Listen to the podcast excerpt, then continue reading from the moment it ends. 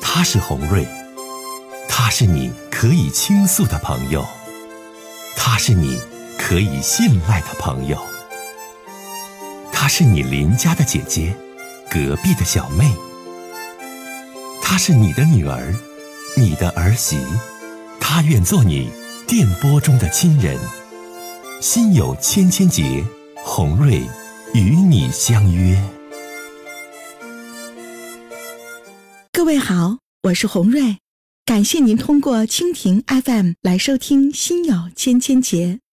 收听节目的听友也可以通过手机微信公众平台和洪瑞进行互动。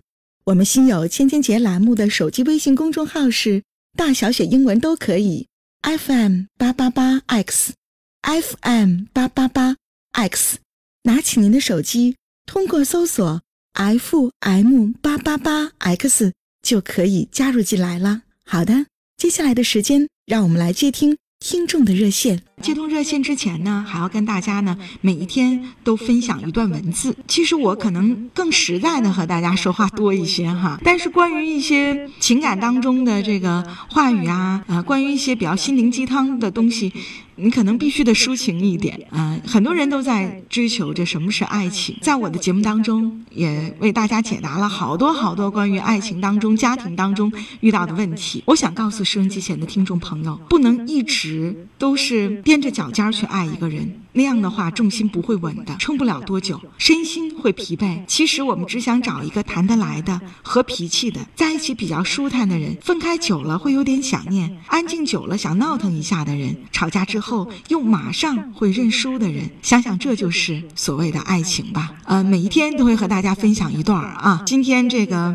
和大家分享的就是有关于爱情当中的呃点点滴滴。我们接通第一位打来电话的听友，说的就是感情当中的事儿，听听他遇到的问题。你好，哎，那个是洪瑞吧？是你好，哎，哎洪瑞你好，哎哎你好就是我现在吧，就是觉得特别闹心，就是想跟您说一说，您聊嗯一请讲聊。。哎，说吧。哎，就是我今年吧四十岁，就是我老公他比我大三岁，嗯呃，我们结婚吧已经都有十多年了，嗯就是我和我老公就都是这个农村出来的，嗯啊，呃，结了婚之后吧，就是我俩一起呀、都是吃苦耐劳的，都挺能干的。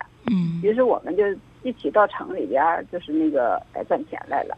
呃，后来呢，就是在城里结了婚，生了孩子，儿子现在都已经上高中了。哎嗯十多年前吧，就是我俩一起做买卖，就是前几年那前儿买卖挺好做的，就是嗯那会儿吧，我和我老公一起啊忙活着生意啊，挣了不少钱，哎，还在城里买了几个门市房和嗯房子，嗯哎，这不后来我老公的买卖呀，也就逐渐的步入正轨了，嗯哎，就这么的呀，我就开始照顾家里那多一点儿，反正毕竟孩子大了。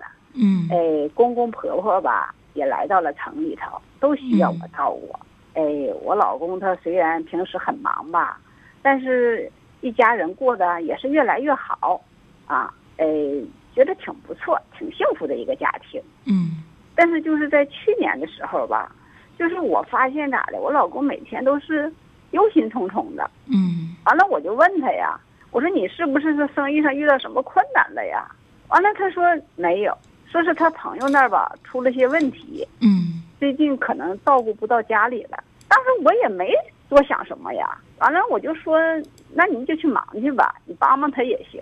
这不那段日子吧，他就不总回家了。完了回来的时候吧，也总是我就觉得他心情不顺。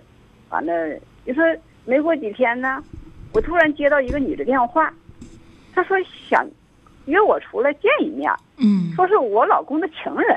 哎呀嗯，当时我一下子我懵了呀。嗯我说我说怎么可能呢？那我也不死心，我得看看去呀。我直接我就过去了。你说见面的时候咋的呀？我说呀，你都不不知道，想象不出来。嗯嗯这个女人她居然抱着一个四岁左右的小女孩儿，就是啊，我看上去吧，其实她也就三十多岁。啊反正这女的她告诉我呀，和我老公他们已经生活了八年了，嗯，八年了，后来还有了这个孩子，那你一直都没有察觉到吗？不知道啊。哎呀，啊，他希望吧，我可以和我老公离婚，啊毕竟说我的孩子大了，啊他们需要我老公的照顾。啊孔瑞呀、你说我听到这个事儿的时候，你说我这心里啊，我真的就是接受不了。嗯，我一直觉得我的家庭挺挺美满、挺幸福的呀。反正瞒了你这么多年，你都不知道，孩子都四岁了，你你你啊，也不知道这，我老公他居然出轨八年了，我一点都不知道，嗯一点都不知道。你看到现在，这小孩出现在我面前了，有个四岁的孩子，嗯我这才知道。嗯我真的就觉得我我我真的，我就后知后觉，觉得这这地步 太傻了，我怎么这么傻呀？啊，哎呀，我当天晚上回到家以后吧，我就问我老公，我是不是有这件事情，嗯是不是真的呀？嗯当时瞅他吧，挺平静，并不惊讶啊啊。他说他猜到了这个女的会来找我来。啊哎呀，前一阵子啊，烦心事儿吧，说也是因为这个，就是因为他想终结这段婚外情，嗯但没想到事情发展到这个地步。嗯哎呀，我说你，你想我怎么办呢？你说呀，我他说他想听我的，啊孔瑞呀，我是不允许与其他女人分享自己的老公的呀，而且他们还有了孩子，嗯所以我就和我老公提出来离婚的事儿，嗯，而且我和他说了，需要他净身出户的。啊把房产、财产都归我，孩子也归我。嗯听了这些话吧，就是我老公他说什么他都不同意，嗯说离婚可以，但是财产呐、必须平分。 啊，你们在财产上出现了一些分支，嗯。嗯，他呢，就就是是听对了他有婚外情，然后有私生女的这事儿，他是认的，他不是不认。嗯这种情况之下呢，他也并没有主动跟你提出离婚，但你现在接受不了，你要求他就是净身出户，财产的嗯对都归你，是吧对？但他不同意对，他说对这财产必须咱们俩人平分。嗯对嗯嗯他他吧就说一人一半，嗯就这么说，要不就耗着。其啊实我也知道，你说这几年的买卖吧不好做，嗯而且吧这个女的还挺能花的，挺能要的。嗯，但是我就觉得是他活该。嗯这不，我们这一直都闹着离婚呢。哎呀，就是现在得有半年的时间了吧？嗯你说也没离成呢，他也不回来了。嗯这一回来就是提这个离婚财产这个事儿。那有没有向律师咨询一下？因为他现在是婚外情，有错在先，然后已经有了私生女的存在了。你有没有向律师咨询过这件事儿？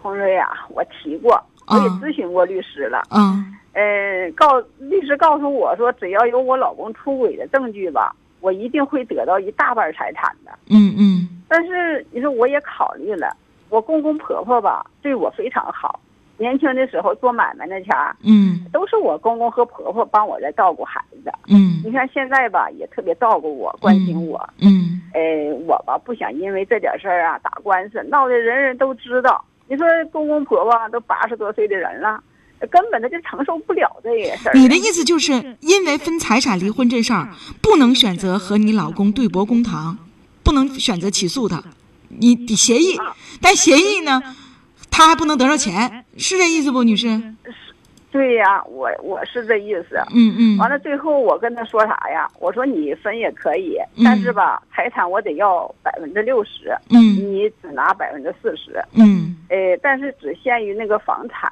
嗯呃，我手里这个一百五十多万现金是不给他的，嗯嗯呃，因为我要准备以后啊，孩子出国，给孩子念书的钱啊啊，就这样吧。我老公最后他也同意了。嗯。但是就是在我们就是办离婚手续，啊，现在吧，我和我老公说，等过完年再公布。嗯，呃，所以家里人吧，就是那你这事儿不解决了吗，女士？那不就行了吗？他同意了。嗯、家里那些人吧，他也知道了。但是离婚以后，我说呀，就是我一直吧，也没有，也没没再找，也没想找。你现在这婚嗯离没？离，女士？我现在没听明白，离没但离？我最后离嗯已没？经办了，就办离了。你俩啊已经离完婚就了，没是吧公布？没公布啊啊，对嗯哦然后呢，在啊财产上也都划明白了，协议离的婚，是吧？对，嗯嗯哎呀，出点啥问题呀、就是大年初五那天吧，这不我们在那个婆婆家就是聚会以后，上婆婆家又过个年，嗯因为她喝多了，那就这不我们都有点喝多了。那就在她又又发生了这个两性关系，这是啥事儿啊？你说呀，这是，嗯，她她说啥呀？她说，嗯，还在留恋我，希望就算是离婚了，也也要在一起。她说，她她说不拒绝我跟她这个来往，红蕊，你说我咋办呢？你说这看着孩子，你说那边儿咋整啊？这事儿啊，那这离了还在一起，这也不像话呀！这是啊，哎呀，你前面说了这么多，你这后边这事儿才是重点呐！你这前面说了这么老多，嗯，铺垫铺垫铺垫这么多，最后这是重点。离婚之后又跟丈夫发生了两性关系，怎么办？是啊是啊，啊，是吧？对呀、怎么办呢？他之后又有没有找过你啊？找过我呀，是他啥意思？之后再找你啊？就是两想两边都占呗，既有外边那个给他生孩子生私生女那个女的，完这边跟你呢还得有夫妻关系，是这意思不？这家他随时要回还能回来，是这意思不？嗯嗯，那女士，那你你要是这样的话，那你离婚干啥呀？他还拿走你百分之四十的财产呢，你这账你咋算呢？啊，如果你妥协于他，女士，你这日子过，你当时为什么要离婚？你为什么要离婚？你告诉我。真是咽不下这口气。对呀、你当时离婚是因为你想要有一个新的生活的开始，对吧？你们开始因为财产而争吵，最后达成了妥协。现在他是自由之身，他离婚了，他可以和你回到你原来的家里，还这么藕断丝连。他也可以跟那个女的结婚，也可以跟那女的好，他还可以选择第三个女的。而且你们离婚之后，他拿走了家里百分之四十的财产，他是带着财产走的。现在他回过头来说，说我还想跟你保持夫妻的关系，虽然咱俩离婚了，但是我找你的时候，那你得出来，我要回这家，那咱还有儿子，那咱还是一家人，那你离这婚干啥呀？啊，你本想有新的生活，新的开始，到最后你说你你整这一出整到最后，不还是一个乱七八糟、稀里糊涂的生活状态吗？你一点都没有进步，反而更加退步了，反而让对不起你的前夫，还拿走了家中百分之四十的财产。你说你咋想的呢？哎呀，红瑞呀、真的，我这一天呐，我这现在就是特别特别闹心。您这么一说，那我这就得快刀斩乱麻，一刀两断，断断了。女士是这样哈，如果说她能够解决好她婚外情的这个情况，嗯你可以去想说我们能不能继续复婚或者有婚姻。如果说她还是这种状态，这男的一下子要有两个家，既跟那边儿这个外边找的女的过着，又能随时随地回到你的身边，这事儿绝对不可取，因为这会耽误了你。嗯，你没有家，财产还拿走了一半儿，人家愿意在你这儿，在你这儿，愿意在人家外边媳妇儿那儿，在外边媳妇儿那儿，那全是他的了呢。你年轻，你才四十岁，你未来你的生活就这样吗？你还能找下家吗？你这叫怎回事？你当时离婚，你不就是为了争口 气，为了有好的生活，为了给你丈夫点颜色看看离的婚吗？那你到最后，你说你这离婚，你不但你没有进步，反而又恢复到了最原始的状态，让你丈夫更自由了，得着财产了，还能随时随地能回家了。你说你你自己想一想，你傻不傻？我真的太傻了，这嗯我也不能这么多年这么瞒着我呀，不知道啊，真的。这回我知道该怎么办了。哎好自为之吧知道谢谢你，好自为之吧，嗯女士谢谢你啊。好，嗯再见谢。谢嗯，接下一位女士的热线。女士您好，哎，你好哎，欢迎你啊。啊！啊，您想说什么事嗯儿？您请讲。。我先回忆吧我是红瑞，您说吧。啊！我现在头天可痛苦了，我们想那个想请你帮帮我吧。嗯，您请说。我们那夫妻感情一直也不是太好，嗯完了吧，现在反正我两个孩子已经也都成家了，我现在成天总觉得感觉到可孤独了。就是夏天晚的时候，他干点儿就是干点活儿，完了是冬天没事儿，他成天就是不给家，完了是成天那边总是外边不是就是那啥儿呢。谁咱也我也不能成天，我身体不太好，也不能成天跟着他，也不知道他是成天干啥，反正他跟人家不三不四人，我看他们都说他们那几个人不咋好，他就跟他们混。你都大年纪完了了这，就是我五十二了，您今年五十二岁是吗？嗯，嗯，您说的是您丈夫这个生活有一些问题的事儿，是不是？生活当中存在感情当嗯是啊中存我在也问题啊、实际上，他他一点儿也不，他一点儿也不关心我。嗯我有病吧，他都不管我。没有你嗯死了才好呢。完了，我们家好，我这两个闺女吧，我嗯两个两个女儿，有孩子跟我领我去看病，嗯他连不闻不问的嗯。回家来吧，花点钱吧，完了他还生气，骂骂吵吵的。我让他就有病了，端口水啥的，他都不给我。你两个姑娘能管你不？你要是现在跟哪个姑娘过，或者去哪个姑娘家，能行不？现在岁数太小啊，也不行啊。那你自己，我跟你讲，大姐，你自己就得多照顾自己，自己就得多想开，自己就得多保嗯重。因为现在你家男人他就已经这样了，没有什么很好的妙招和方法，很很奇妙的一些是招数能让他马上变得怎么样？他就是这种素质、这种人品的人。所以我劝你，你说大姐，我我你身体不好嗯你说你要你要多保重，多照顾自己，多想开，不然的话，你只不会是让我你自己更困现在这惑个。心心结解不开呢。你像昨天吧，孩子吧，就是再三要求他，就是上那嘎那嘎去看灯呢，说是咱们全家人嘛那啥儿了，就是呃在一起看看。完了，他就跟这帮人去了，完了去了，完了你说吧，也上那我快去，咱别说哪个地方了。他根本没有什么灯什么啥的，完了他是都下后半宿一点多回来的，咱也不知道人干啥去。我说的话你没完全理解，这位老大姐，我的意思是说，你现在身体不好，你丈夫你又管不了，你现在先保命保身体。你这话呃我不知道你能不能听明白。你现在纠结于他是否外边有人儿，纠结于他现在能不能给你端水，对你有多好，已经没有意义了。你越是纠结，你越痛苦，纠结来纠结去也不解决问题，因为你丈夫就是这样的人，这种素质、这种品德的人，这能听懂不？人的素质和品德并不是洪瑞的几句话，他马上就会瞬间改变的。你现在要抓住重点：一，自己照顾好自己，身体要好；二，你还真托你两个姑娘福，俩姑娘挺孝顺，我觉得这就行了。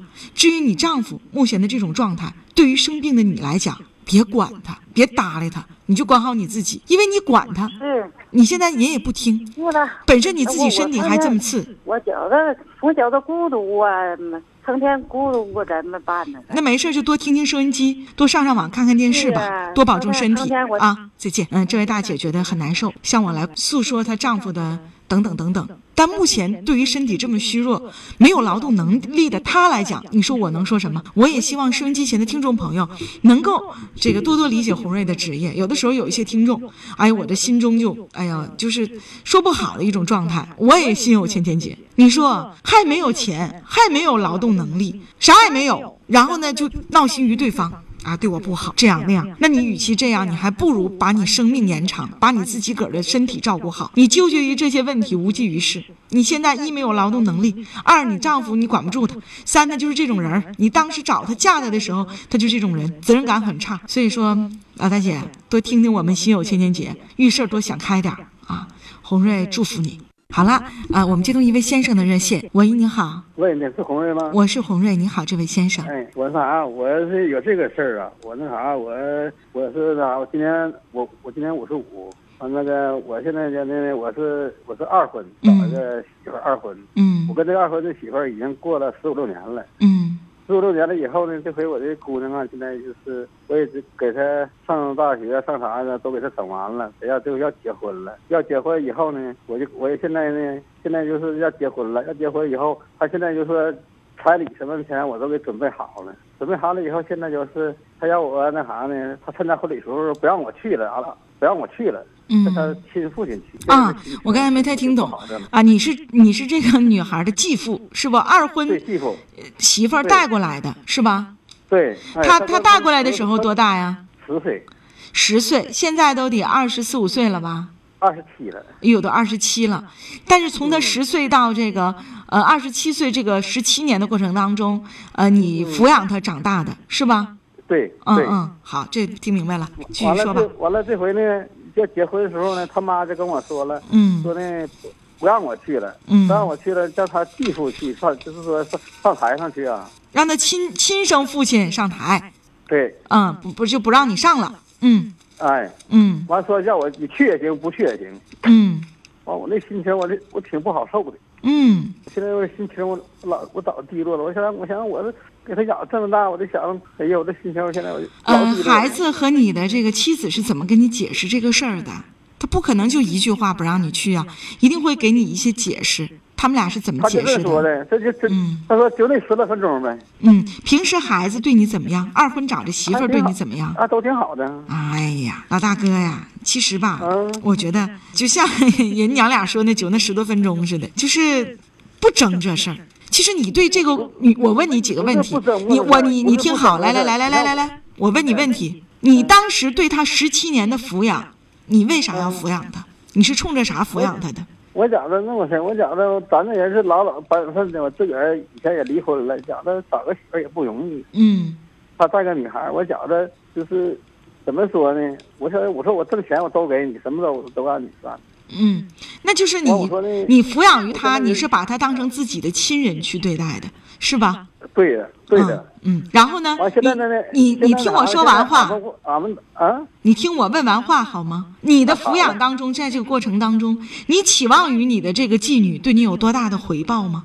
我我没让他回报，嗯，我没让他，我就我不希望他回报。你不希望她回报。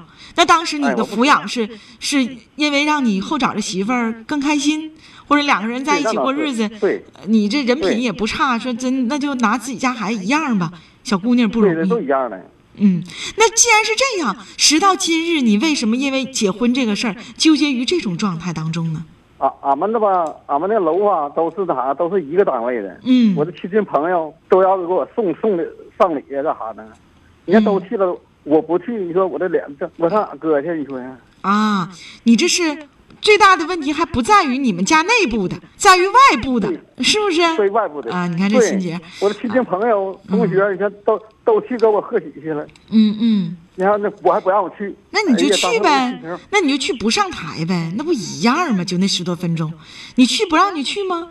我没听说这娘俩说不让你去啊，对，那咋没说？那就去。就是不让我我我上跟你台讲，我参加过很多种像你这种情况的婚礼，哎呀，至少得参加过四四场。这样的婚礼上台的都是亲生的母亲和父亲，有一家有一些家的情况，我跟你讲特别的复杂，先生，就包括就比如说孩子很早的时候，亲生母亲就把他遗弃了，然后呢怎么怎么样了，但是上台的还是亲妈，就是后妈都在台底下坐着看着，为他感到高兴和幸福。人活着呀，老大哥，你都活到五十多岁了，为自己活着，你能为你楼里的邻居、为你单位的亲戚朋友活着吗？其实这事儿想开了，老大哥无所谓。妓女对你呢挺孝顺，老伴儿二婚跟你过得还挺好，结婚不上台，咱就乐呵的不上台，在底下坐着，该收礼收礼，该唠嗑唠嗑。你坦荡荡、心胸开阔的面对这事儿，别人不会在意你家这点事儿的。反而，我跟你讲，懂事理、明事理的人会为你点赞，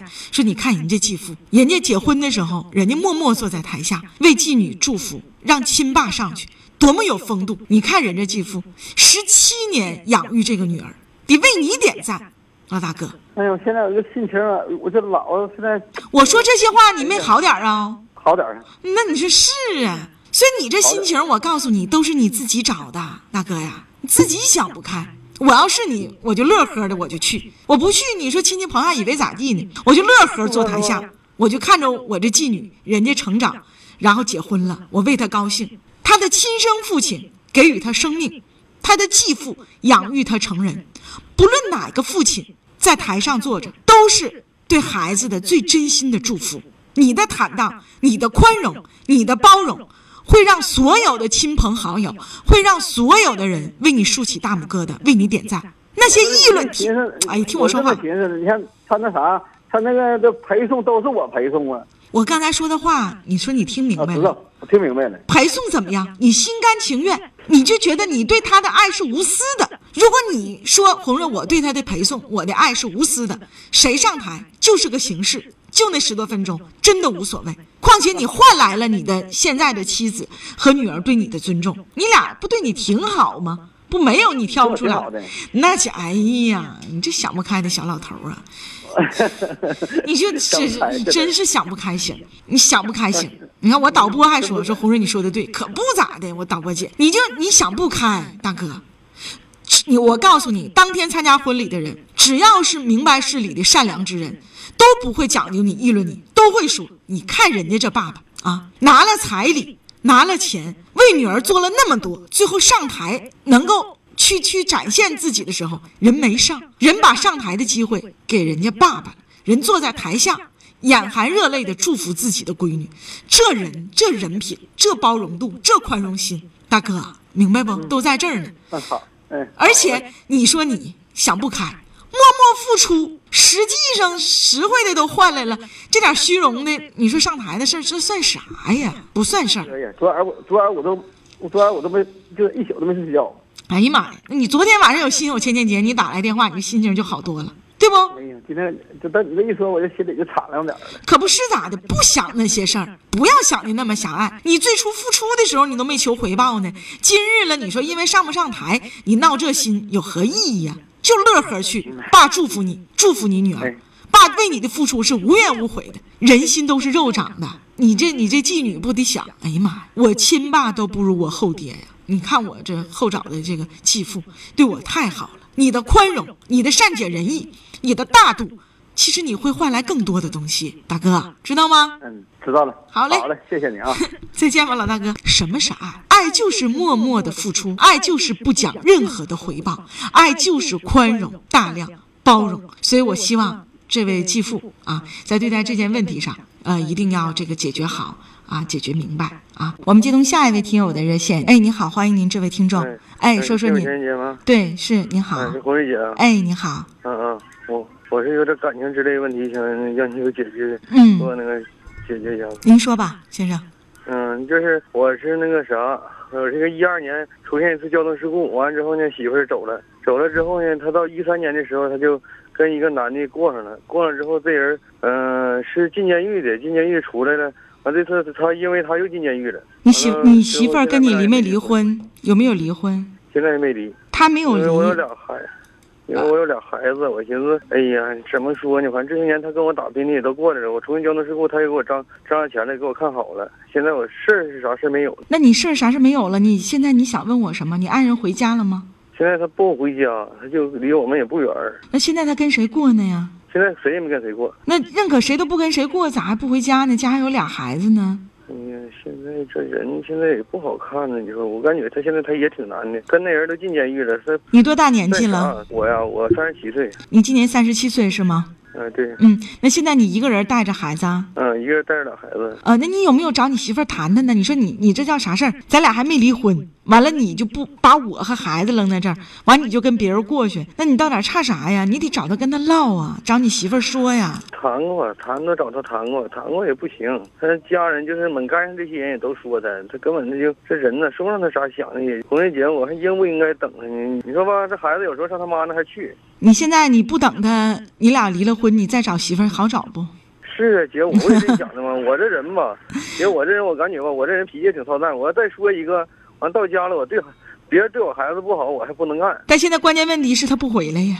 对，完了呢，我这家呢，现在咋就缺钱还不缺钱？我一年能挣十来万块钱，我开俱乐部的。你看修理部，你真的吧？姐给你点建议啊。第一，现在呢就是身体啥恢复都挺好的，多攒点钱，多认干。俩孩子呢，将来用钱的地方多去了，这第一点。第二一点呢，你看你媳妇儿的状态呗，人就铁了心的，人就不回来了呢。你这么等下去，你太可怜了。你也不能说你就永远你就从三十七岁以后的日子都一个人过了，你那也不是那回事儿啊，对不对？你也得想一个解决问题办办法。